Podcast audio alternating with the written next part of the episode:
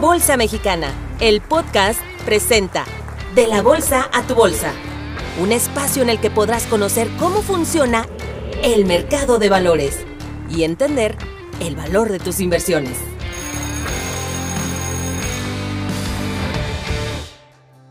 Hola, hoy quiero platicarte sobre una figura muy importante del mercado de capitales. Y esta figura es el formador de mercado. Antes de profundizar en él, vamos a recordar algunas características que son relevantes para la compra y venta de acciones.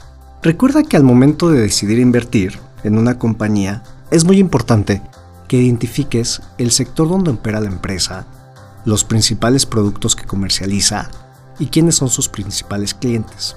En general, debe de ser un estudio que te ayude a profundizar el conocimiento que tienes sobre dicha empresa.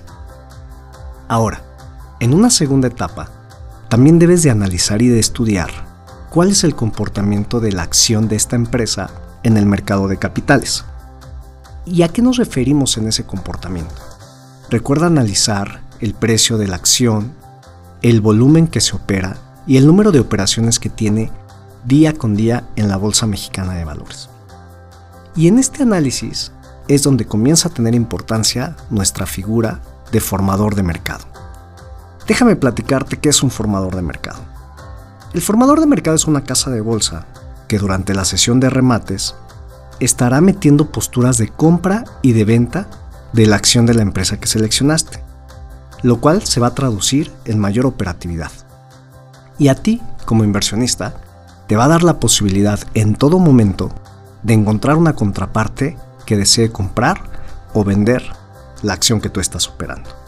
Esto sin lugar a dudas forma parte importante del análisis que realices de la compañía. Recuerda estudiar las compañías que forman parte de tu portafolio y al hacerlo, toma en cuenta aquellas que tienen la figura de formador de mercado. Esto, sin lugar a dudas, apoyará tus procesos de compra y venta en el mercado de capitales.